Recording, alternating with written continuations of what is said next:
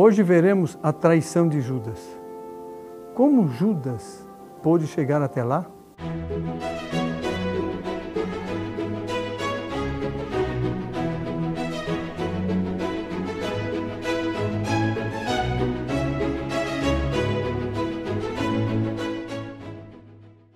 Em latim existe um ditado, um pensamento que reza assim: Nemo sumo fit repente. Nada de grande se faz repentinamente.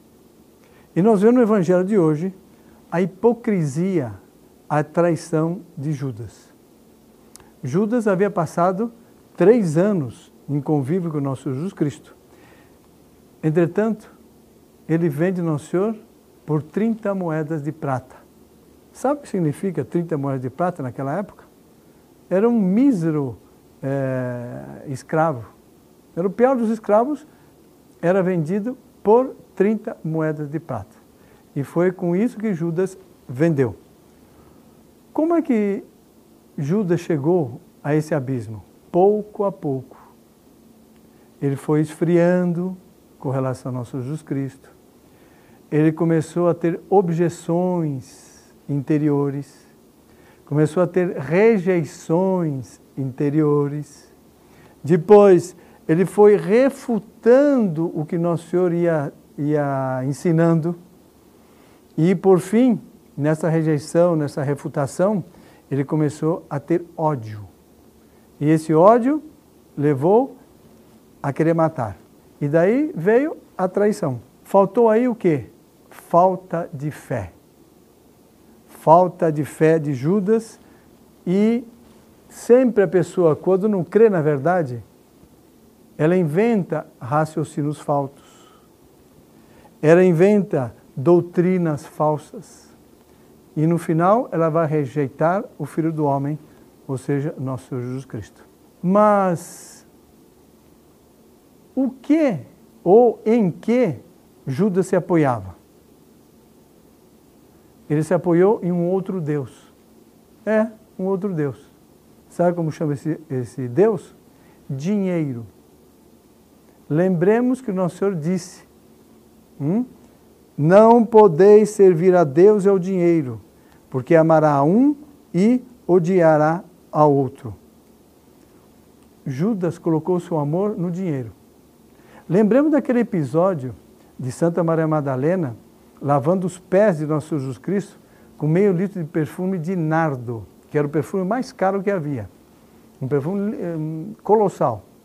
E Judas que disse: Por que está gastando esse dinheiro com esse perfume? Devia dar aos pobres. E São João no Evangelho diz claro: Judas disse isso não é porque amava os pobres, é porque era ladrão.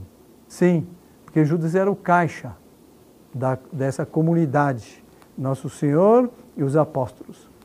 Caixa de quê? De doações, de oferta, de esmolas que Nosso Senhor recebia para a sua subsistência, para o seu apostolado e também para ajudar os pobres.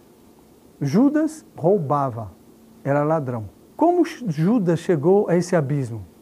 Ou seja, ladrão, traidor e deicida. Nemo sumo fit repente. Tudo foi devagarzinho. Isso nós temos que tirar um ensinamento muito importante. Por quê? Aquele que é fiel, nosso Senhor disse em outra parte do Evangelho, aquele que é fiel nas pequenas coisas, será grande, será fiel nas grandes coisas. Aquele que não é fiel nas pequenas coisas, não será fiel nas grandes coisas. A fidelidade se mede no nosso dia a dia, nos nossos pequenos atos. Judas não foi fiel e teve que ouvir essa sentença terrível do cordeiro imolado, que está no evangelho de hoje. Ai daquele que trair o filho do homem. Seria melhor que nunca tivesse nascido. Sigamos a nosso Jesus Cristo e sejamos fiéis. O Senhor esteja convosco, Ele está no meio de nós.